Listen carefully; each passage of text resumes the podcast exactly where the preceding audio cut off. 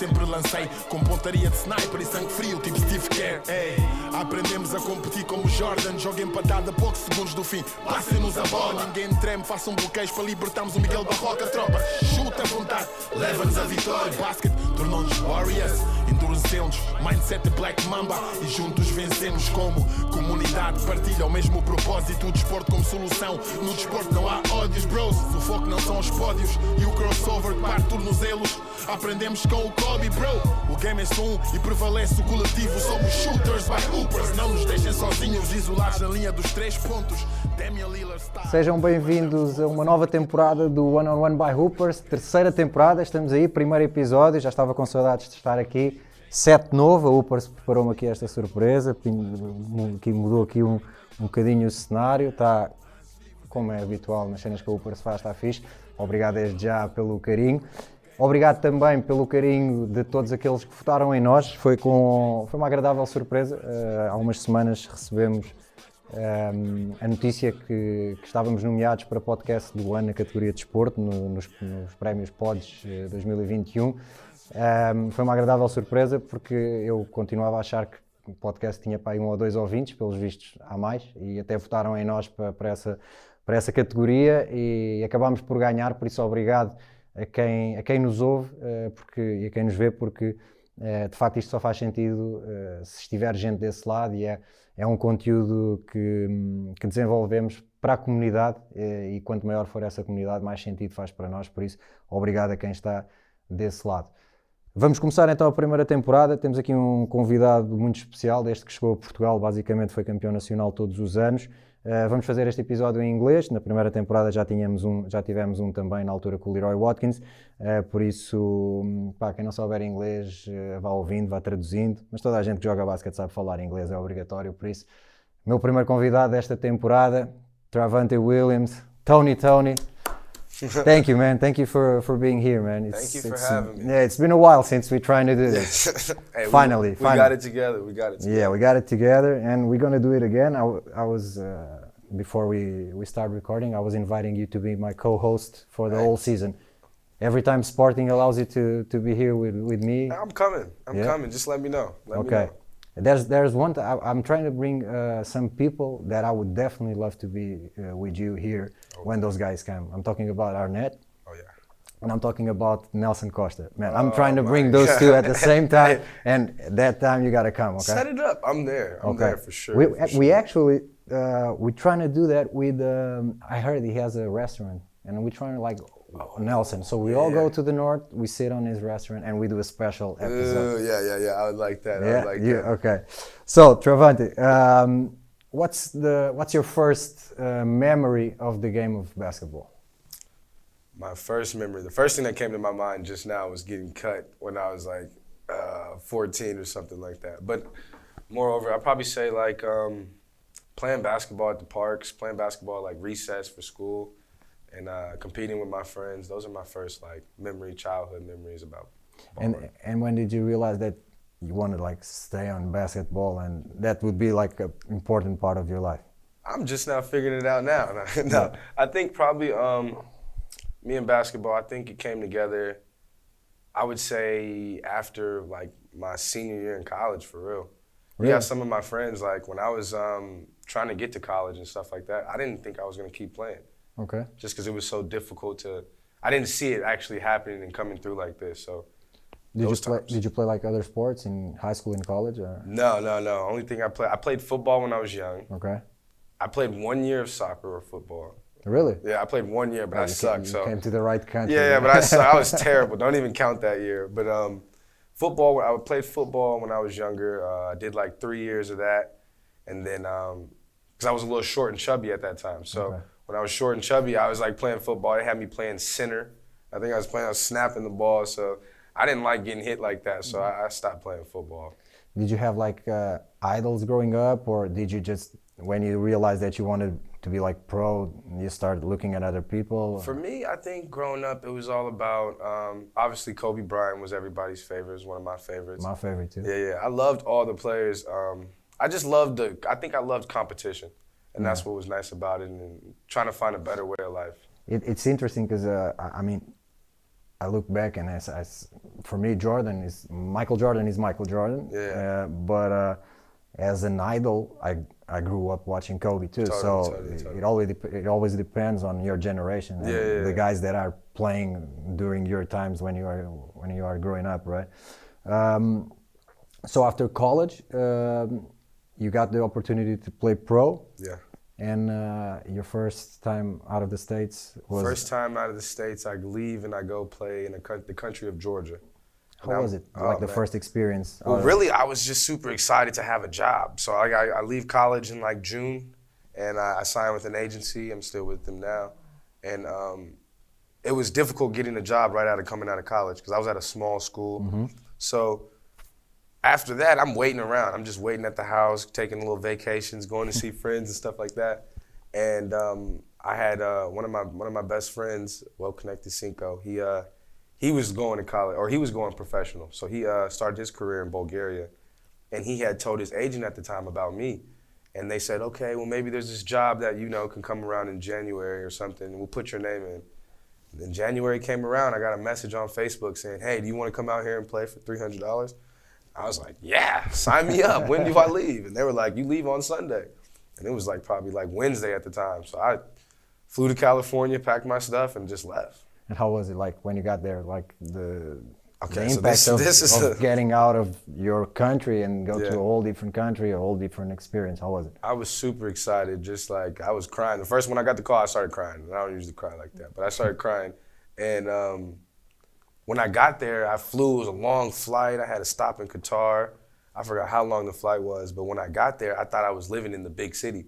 So I was in Tbilisi, and I was like, "Oh yeah, this is amazing. I'm loving it." Like, cause I travel a lot, you know what I mean already. So I went to five different colleges. Okay. So I like I've lived in different places before. So going there was just like, okay, I'm going. It's just a longer plane ride.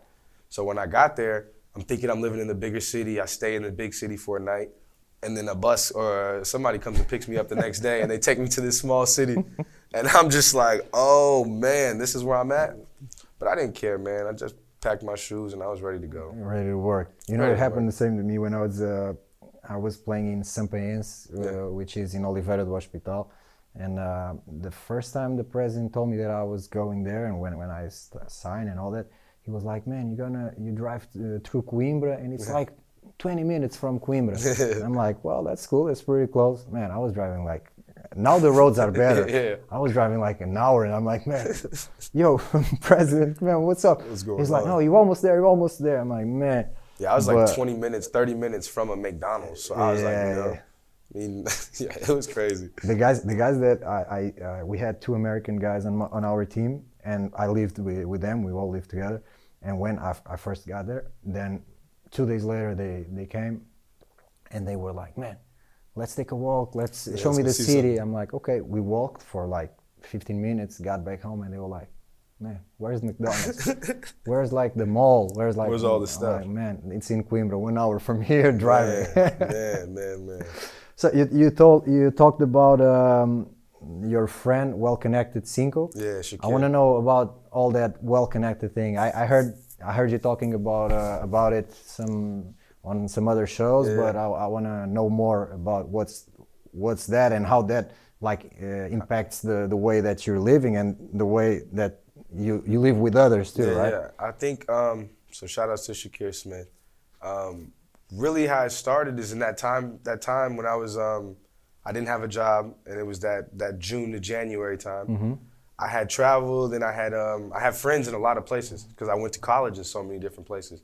So I knew a lot of people. There's just everywhere else. You know what I mean? So part of the well-connected lifestyle that I'm pushing and that, that, that I stand for is um, it's more so just using the the relationships that you have and starting these these good foundation relationships and just pushing it and like calling on your friends and asking them for things and not being ashamed about that type of stuff and like not feeling like you're we all have a common we're all on the common ground we know what we're about so during that January to June period I had um I was playing basketball in West Virginia at just open gyms because I didn't think I was gonna play back like I didn't think I was gonna go pro so I'm playing basketball at West Virginia in the little uh the like I don't even know what it's called. It's like a, it's like the uh, rec center.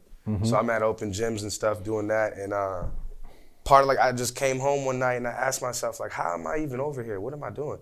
And I was like, damn, I just I'm well connected. I just got a lot of good friends, and they like you know they take care of me. They they look out for me because I'm a genuine good person. So that's just really how it really started. And I ran to my other friends and told them, like, yo, we're well connected. That's where we are right now, and that's how. It So so it's pretty much about like keep like keep relations alive, right? Like keeping them alive and, Yeah. and doing the things that you got to do in order to keep them alive. and even sometimes like small things that people like take for granted and like a simple phone call Phone calls, or we get all that. We got we're, yeah. especially nowadays that it's so easy to talk about like in whatsapp and Yeah, instagram and all that that sometimes like a phone call is different and telling people how you feel about them. it's different than write you know Yeah. because when i write and even uh, writing has for me hmm, some problems and the main problem is the way i write i'm thinking i'm writing and thinking one way and the way you read it You might not feel it the same way. Yeah. You might not get it. especially when it comes to work Yeah. man that shit fucks it. like whatsapp just it's terrible for Yeah. work man because uh, it, messes the communication because Yeah. uh, people interpret It's different things from us being yeah. right here together. Yeah, you know yeah, what yeah, I mean? yeah. And talking. So I, I'm, I'm into it. I, I really wanted to know about that because I really believe about. Uh, I have this thing with bridges, like yeah, you don't want to burn no physical bridges. bridges. You know, Yeah. like I, I I live by uh, the river and I love to. I see the bridge every day and I love to see that bridge because. What I think that bridges represent is pretty much that they connect Yeah, dots, ooh, they connect like two that, sides, you know, Yeah. uh, and that's what I think we should be about. It's like building bridges, uh, building like connecting dots, uh, connecting because it makes the world much- super small. It's gonna it's gonna it's gonna change people's lives. Like how you look at it when you can. Sometimes people feel certain ways, like oh they don't want to, they don't, they're thinking what somebody else is thinking. Yeah. When you can just, you got to call that person and ask them how they feel, tell them how you feel, and just keep yourself being you especially when you're far like far away. like Yeah. it ha- it's happening with you now, that, far away right from now. your like, when I- family, when I have conversations with my family, I have to, I want to tell them how I feel. Uh, you know what I mean? I tell them that I love them and tell them that you know I'm Not here being for you. like embarrassed of talking about. it. nothing. Sometimes they feel that way. They may feel like, oh, I don't want to call Travante because he's he's super busy or something like that. And I tell them, call me. We can talk. We can chop it up about anything. It's cool. It's That's all cool, love. man. Hey, I'm feeling well connected now. Yeah, yeah, you got a shirt over there, man. One's for you. Yeah, thank you, man. So, coming to Portugal, what was like your expectation uh, versus the reality? And I'm talking about the city where you come from. Uh, you you came from uh, to um, uh, Oliveira de Azeméis. Totally. What was your expectations bet- about the city, and what was reality and uh, basketball in general? So I find out um, after I leave Georgia, I leave around March. Uh, I go, I go back to uh, California. I'm living in California at the time, and I'm um, in the Bay Area. I get a job. I'm working at Lucky Jeans, Lucky Brand Jeans. I'm staying there. So it's like from June to August. I'm on my agents. I'm calling my agents like, yo, what's going on? What's happening? They're like, yo, we working on it. We got places here, here, and here. We got some looks, and then finally in August, I get a, he tells me that yo, we're, we're looking at Portugal. We're going to Portugal, and I'm like, okay, Portugal. So I start looking up places and stuff like that. So when I find out I'm going to Oliveira, I like uh, look it up on Google, and I'm like, oh, I see this big water fountain in the middle of the city. I'm like, oh my god, where am I going? This is beautiful. This is exactly where I want to be. So um, we get there. I think I leave in September, September 1st or something like that. And the crazy part about this whole trip was when I flew, I stopped in New Jersey. And when I get to New Jersey, there's like somehow, some way, a whole trip full of kids was from from Oliveira Really? was at the airport with me. And like, so when I got there, I see all these kids in the airport, and they're like, "You're going to Portugal? You're going to Oliveira?" And then like, "Oh, you Travante Williams?" And blah, blah, blah. so like, we taking pictures right there, and they're showing me love right off the rip. So once I seen that, I'm like, "Oh my god, yeah." That's where I want to go. yeah, I'm on the flight with my fans already. I'm like, "Oh, this is the best place ever." So that fly was, here. That was a part. I, I can say that now. The the president he he sent those kids to, to the States. smart. it was He's a smart, It move. was a smart move, man. Yeah. Because when I seen that and just felt the love of everybody when I got here, and then I got out here and seen how beautiful it was. That long drive, that drive from Porto to uh, Oliveira, I was like, man, this is love. Yeah. And when I got to Portugal the first day, Oliveira's playing against Benfica in a um, in like a scrimmage game or something Okay. like that. So I got to see a whole bunch of things, and it was just happening so fast, and I was loving it. Who, what was like uh, when you got in in like first practices and when you got get to know the team. Yeah. What was your first impression about like the, the level where you guys were? Well, I man, I was so young and just happy about what I was doing at the time, man. I, I literally looked at it like, this is dope. I was playing with guys that were like better than me in senses, like you know what I mean. They were they could they they knew the game more than I did, and that was like, I could run around and be the fastest guy or do something like that and have all this heart, but like, you had to have like a brain too. You had to be thinking the game, and I, I met some guys at João Abreu. Barbosa, these guys like they were thinking the game, and I'm like, yo, they're steps ahead of me when they're playing. Like, how are they doing this? So like, it was a humbling experience, but then they they all picked me up and let me know that like, you know, I had a, I was good too. So it was like it was confidence for for the whole year. And looking back to to Oliveira and to to what you did in Oliveirense, do do you feel like uh, you guys and not only you but the Yeah. whole team like they kind of like they they made Oliveirense reborn like Oh, bring bring Oliveirense back to the top and do you feel like that res- like that responsibility or or kind of pride between between like Well, I knew it was with the guy. The guys that played there before, they had like uh, they had real heart for the for the team and the club and stuff like that. So they were prideful about it. And for us, from the Americans, it was kind of like a standpoint like we're we're those type of guys too. We want to be if we're gonna practice with you every day and do all this stuff, we're gonna be here to fight. And we had a good core of people that were just like we understood the common goal. We had, we knew what we wanted to do and like we were fighters. So that's what that's what like the, the perfect thing was. It was like we were all ready to do the same thing. That's when I, I really start um, hearing about uh, the way you sometimes dress and stuff like that. Let me say that you are probably and Amiel, Francisco Amiel, he was talking uh, with us. Yeah, yeah. He told me I to bring my stuff. Said, Yeah. so I knew I He had was kind of he was kind of well, let's see what he's gonna bring to the to the show. So I gotta say you you you like- won like the felt like best best love. outfit best outfit for three seasons. I knew this place Tony was gonna be loved, so I knew I can come comfortable. You know Yeah, I yeah. mean? You I look at home. That that and that's good for us. Like see that people feel at home here. Yeah. It's perfect. That's what we I want love it. I love it. It's been love. man. So Oliveirense, win, win, win, win, win. Come to Sporting, win, win, win, win. What's the what's the what were like the big differences that you found uh, between Sporting and uh, Oliveira, and of course between Lisbon and uh, Oliveira?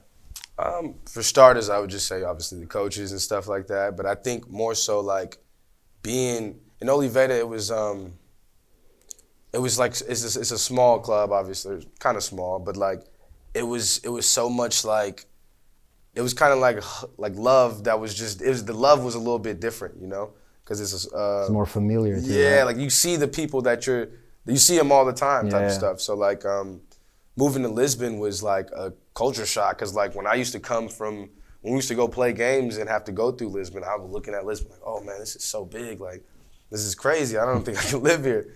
And then like making the jump to from Sporting or to Sporting, it was dope, man. I, I really enjoyed it. I think I prepared myself for it, and um, that's what like that's what I wanted to do. So it was like, yo, this is big. This is like this is this is love too. So it was like different type of love. You learn you learn a different love. And you felt it was like the the club was you were like in a bigger situation than Yeah, I didn't. I coming into coming into to to being a professional. I didn't really have a clue about Euro leagues, Euro cups, or nothing. So when I was first at Oliveira, I was like, "This is big," you know what I mean? And then you see something like that's a little bit bigger, and you're like, "Whoa, this is big too." So he's like, then you go other places and see how big it is. So it's just like, it's the perception of what you you see right now in the moment. And like when I got to this level, or where- when I moved on, I got a little bit more love, and it was it's, it's just different. Do you walk around Lisbon? You know Lisbon. I know Lisbon now. When I first got to Lisbon, I was like, oh no, this is too much for me. But like now I got a good hand on it. I know a lot of places. I've been I've been around. So, um, your goals like now are basketball, right? You want to win. Playing basketball, everything. you want to win everything. Everything. Do you already think, or sometimes think about what you, what's going to be, what's going to be your next step, or you still don't think about that? You're young too, I know. Yeah, I think personally, I want to I want to play basketball till till the wheels fall off. But in in the midst of it, it's being well connected. It's finding out like what's my next step through my relationships that I meet, meeting more people. I challenge myself a lot to get out of the house and like meet different type of people. I want to put myself in situations where like I have to be, you know, if I'm uncomfortable, you know, maybe these are my, this is my, uh, my crowd or whatever. But like, I want to talk to people. I want to meet new people. I want to branch off, and then figure it out all out while I'm going. Yes, maybe something just pops up and something, yeah. something's gonna happen. You know what I mean? You keep going through experiences and making more experiences, then you'll find out like, oh, this is what I like to do. I'm- So I'm still figuring myself out as I go. So, and when you think about like um, your game, if you were doing like scouts to your, like you were preparing a game against you, what what would be like, what you, what, what would you prepare? Well, I mean, I could tell you what like I think other people do. It's like try to like rile me up and get me like frustrated and stuff like that. But um, for me, I, if I was planning a game plan against myself, it's like, am I giving away my secrets here? No, I would think like um, Man, people, I, I hope that all the coaches and all the teams already been working on that because you've been here Yeah. for a while. So, I think personally, like, um, I would just try to make my, I would try to make it hard for me to touch the ball, and then eventually I'm gonna touch the ball. So then after you, after I touch the ball, I would try to, kind of funnel me into a position that makes me a little bit more uncomfortable. So maybe, um, I think a team teams have done this before, where it's turned me more into a passer, because I'm kind of known as like a scorer and like have this like one track mentality. So I think forcing me to become more of a passer, I would try to. Uh, I mean, you could try a lot of different things, but you, you can pray. You can go to Fatima and like pray, and try to get that to work too. But like for the most part, I think um, yeah, make me a, make me a passer. Make me have to use my other guys. Make me show you. Make you like. And teams have done this. I had to do this in like the um, a couple of games in like the playoffs and the finals and stuff like that. Like I had like as I ran into things that I wasn't used to in like FIBA Euro Cup, I've had to like and try to improve and go back and watch film and see where I can like be better at. So what's the main what's the main difference when you play in Europe? It's physical.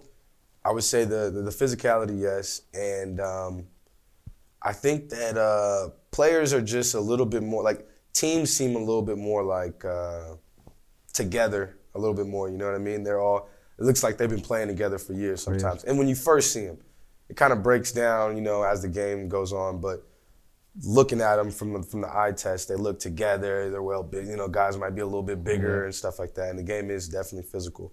So um, yeah, that's like kind of the, the bigger difference. You might get dunked on real bad. You know what I mean? so like, it's kind of like that. Do you think it's unfair when people like? I, I think you you're aware of that. Like a lot of people say that sometimes you are too aggressive playing. You feel that like you feel that that's unfair when people say that? Because I don't think there's, in my opinion, I don't think there's too aggressive. I think Yeah. there's aggressive and then there's dirty, but that's different things, you know. Totally, and totally, people, I think people sometimes get in the. I think they have to mix it. understand like the res- like the respect I have for the game is different. Like I want to play it at a level where I'm I'm really ready to run through a wall and, and find out what happens after. You know what I mean? So a lot of the plays I make and a lot of things I do, I want to be. I'm not scared. You know what I mean? And I mean sometimes I might be a little nervous about things, but like I'm I'm willing to go find out what happens. So when I think about that, um, I'm, do some more push-ups. You know what I mean? Like, do some more push-ups because I'm coming at you. Because basketball for me, there was times I really wanted to quit, man. Like I didn't really want to. You know, I was I didn't I wasn't the best player growing up. I had guys above me. Like you go look at pictures of me with guys like these guys had high school careers that were more, way more amazing than mine. Yeah. I used to go home pissed off, sit there and mope and sit there like, damn, should I be playing basketball? I was like, this is what I really want to do. Like these guys are better than me. These guys like I'd never been a super athletic kind of guy, so I was always jealous of guys that do crazy dunks and all this type of stuff. And I went to junior college, man. Like you go to junior college, it puts you in a different perspective. I'm. I'm 18 years old playing with 25 year olds already. So when I get to see that and that physicality right there, it's just like I had to play in Oakland. You know, I had to play against tough, tough times. You know what I mean? I'm playing outside. I'm playing. I'm, I've been hit in the mouth. You know, so like when I That's play, that's what built you to what you are I now and so you, much. I and the way you play, right? I played in different places. Like I played in so many different gyms to where I was nervous, thinking like, damn, how what you know? I mean, maybe I'm not the best dribbler. You know, my left hand used to be a problem.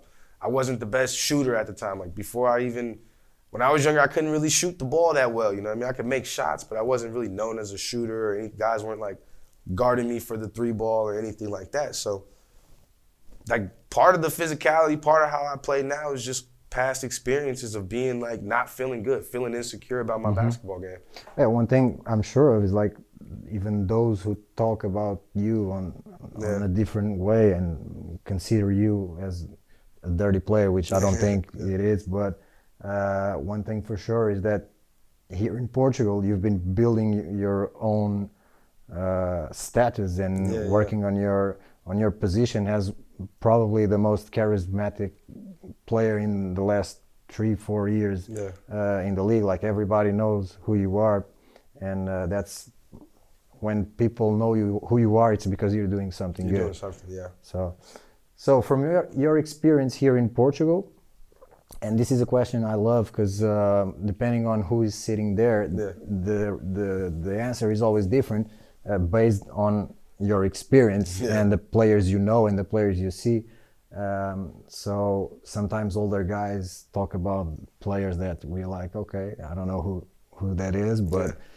from your experience here in Portugal, who, if you have to make like a starting line, uh, lineup, Yeah. who who would you, would you choose between uh, Portuguese, American, and everything? Oh man, that's tough. Ah man. Well, first and foremost, I'd have to take. I'm taking. I'm taking. Oh man, that is that is a tough one. Uh, I'm taking Juan Abreu. I'm taking Abreu because he's so tough. He's so tough, man. He's so tough. The things like we used to go through in practice and the way he used to play, it was dope. You know, just to experience that. Even though it was at the later part of his career, it was just like, man, Which makes for me it, it makes even more awesome like Yeah. what he did, like being in, in that stage of his career after all he went through and still being that guy. so tough. He would make big shots. I remember he hit a shot versus Ovar. It was so big, and like we needed it so bad, and he made it. And it was just like, damn, this guy's like 30 something. You know what I mean? He's just hitting these shots. He's making these plays.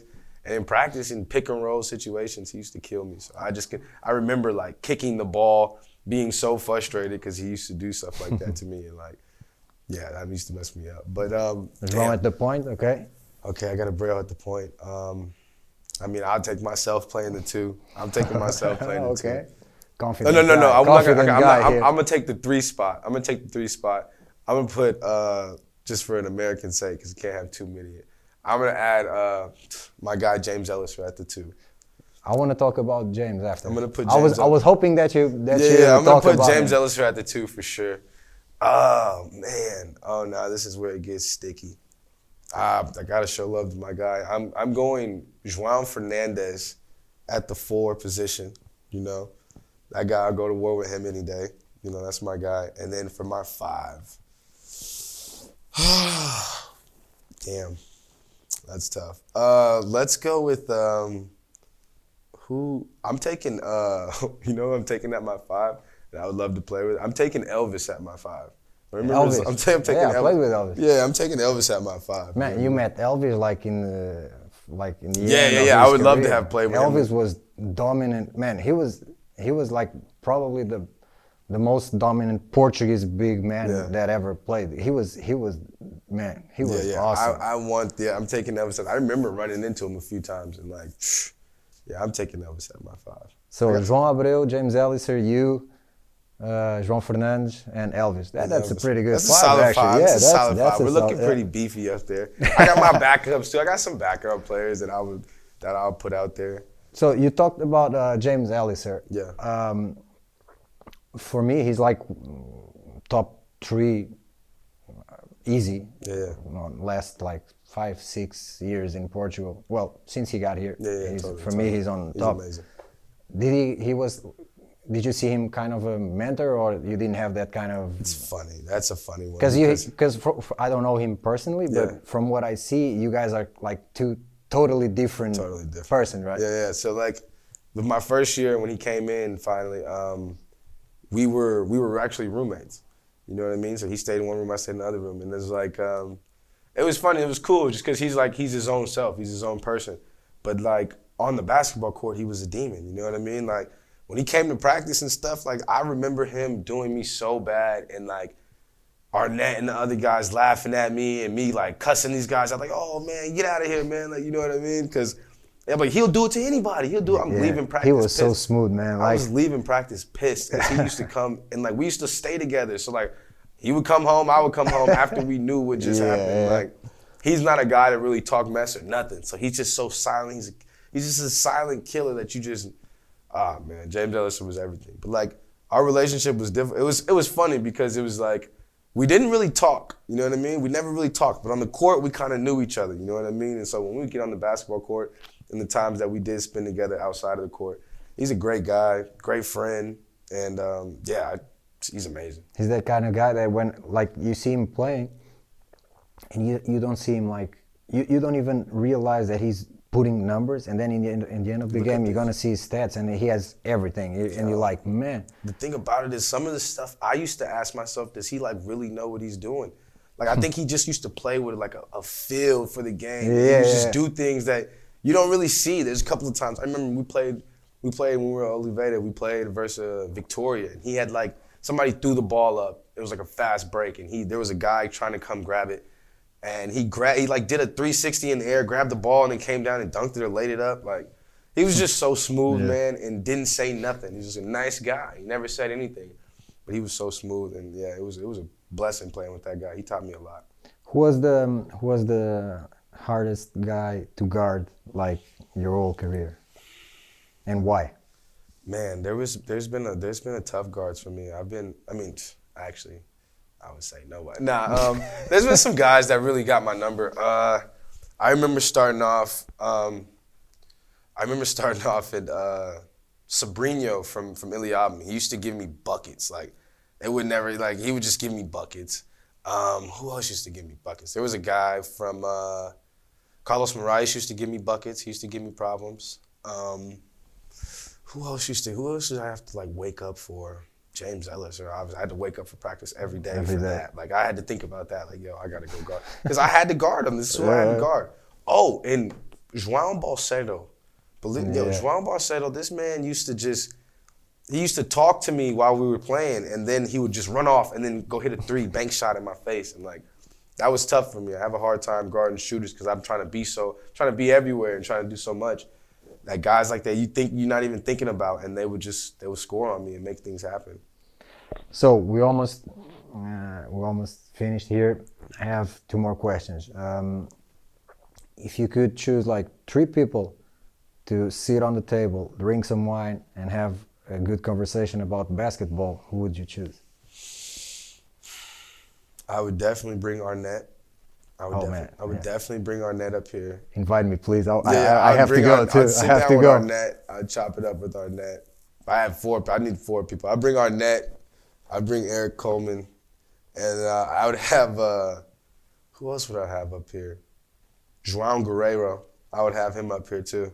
Yeah, that's a nice. I Yeah, think that's a nice guy. title. Then, then you gotta. Have, I mean, I would bring all those guys. I'd bring Nelson. Nelson for sure. Me and Nelson used to have great times.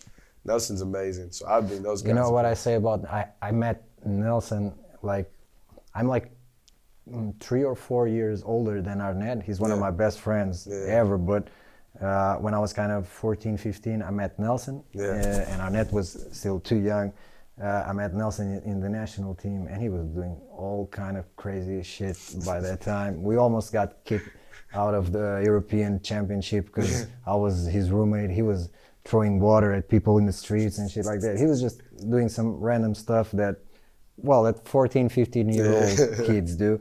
But um, and then when I start like hanging out with Arnett some years later, I would always say, man, this is like Nelson 2.0, not like the next version of Yeah. Nelson, man. And I, I told this to Barbosa, I told this to uh, João Abreu when they were, were here on, uh, on this podcast. I would love to be on your team when the, those two guys played Man, together. That, was a whole. That was different. That shit should be hilarious. Yo, man. Nelson used to come into practice, man. He used to just, yo, he's all, he, he would have everybody laughing. He would run around, he'd do things, man. He'd go against Eric, be bow, bow, bow. It was crazy, though. It was crazy. It was a good time dealing with Nelson, man. Shout outs to Nelson. Man. Yeah, man, that I dude. love that guy. We got, we, we definitely got to do that. Totally. But, Go like to- going go north, rest- go to his Yeah, restaurant. We invite João here from Mulligeta Studios. He brings all these cameras and Yeah, stuff. we set it up right there. We don't You know. even need this uh, scenario. We, We can take it. We can take no, it with we us. use, we use the restaurant. Yeah. Let's, yeah. let's do this. So um, last que- last question. We all we always finish uh, like this. Um I hope that there is some kid, at least one, if there's more, better, uh, watching this show and trying to be like the next Travante or the next Totally. Arnett or whatever. And uh, what what can you say to that kid who's starting playing basketball now? What's your uh, advice? I would tell him, man, just don't give up. You know what I mean? Like really stick to it and and hold yourself accountable. Because I think when I was younger, I didn't really. A lot of kids got dreams and they want to be there, but are you holding yourself accountable to be better and get better daily? And, and what are you doing? Like, I gotta be honest with yourself. Like, what are you doing? How can you like really visualize what it looks like to be that good or what you want to really be? And then work on your game, man. Really work on your game. Do your push-ups, get your shots up and and, and try to be and like and, and, and experience life and enjoy it and stuff like that too. But um, understand that yo, it can happen for you. It really can. You can really make it happen. You just gotta stay focused. Stay focused for the you know for the time being that you got. Even when you go home at night, do your little rituals, have your little things, but like put the work in. The work is really what's gonna get it there. Like if you put the work in and, and you're you're visualizing, like you're you're actually like playing the part in the future what it looks like for you to play. Go look at the guys that are in the NBAs and stuff like that and see how they're playing the game. Like, can you make these type, you know, and and and be you though as a basketball player. Do what you're like try to perfect what you can be good at and working on your body. Like my thing, my biggest thing is like really working on your body. Like go in the weight room and really tear it up. When you go out there, like really put it like go put it down for yourself and for your family and all that type of stuff and and think about the hard work and just like get it, do it. Like you can do it. Like that's the biggest thing for me. Do it. You can really do it. Perfect, man. Tony, Tony, Tony, Tony, man. Thank you, for having me. Thanks Man. for having me, man. It's been, you're welcome. it's And been a pleasure. I'm gonna tell this again, man. You feel feel free to be my co-host every time we we get a new You know episode. We can we can figure this out. If we Man. can we can schedule this right. We can get this we can Let's get do this this. going. I'll be here, man. Let's do this, man. Thank you very much. Appreciate. Bem, quem esteve aí eh, a ouvir e a ver mais um episódio, o primeiro desta terceira temporada, obrigado. Já sabem que podem eh, ver este episódio os outros todos nos sítios do costume, Spotify, iTunes, YouTube, site da Hoopers, hoopers.club. Passem também no site que a Hoopers está aí sempre a lançar aí produtos novos também. Fiquem atentos ao que estão a fazer e, claro, aqueles campos que eles vão inaugurando. Os campos mais bonitos de, de Portugal, eh, powered by Hoopers. Malta, obrigado. Até já. com pontaria de sniper e sangue frio, tipo Steve Kerr. Aprendemos a competir como Jordan, joga empatada a poucos segundos do fim. Passem-nos a bola, ninguém treme, façam bloqueios para libertarmos o Miguel Barroca. Tropa, chuta à vontade, leva-nos a vitória. Basket tornou-nos Warriors, endurecemos, mindset de Black Mamba e juntos vencemos como comunidade. Partilha o mesmo propósito, o desporto como solução. No desporto não há ódios, bros. O foco não são os pódios e o crossover que parte tornozelos. Aprendemos com o Kobe, bro. O game é só e prevalece o coletivo. Somos shooters by hoopers. Não nos deixem sozinhos, isolados na linha dos três pontos. Damian Lillard style. Mandamos bombas a partir do logo. Hum. Amor pelo game, crossover shoot na tua face. Ouvem cuspir um triplo duplo, chama-me King James. Lances livres é connosco, somos clutch como Splash Bros, Stephen Curry, Clay Thompson. Yeah! Lances livres é connosco, somos clutch como Splash Bros, Stephen Curry, Clay Thompson. Amor pelo game, crossover shoot na tua face. Ouvem cuspir um triplo duplo, chama-me King James. Lances livres é connosco, somos clutch como Splash Bros, Stephen Curry, Clay Thompson. Yeah! Chama-me King James. Yeah! King James. Lances livres é connosco, somos clutch como Splash Bros, Stephen Curry, Clay Thompson.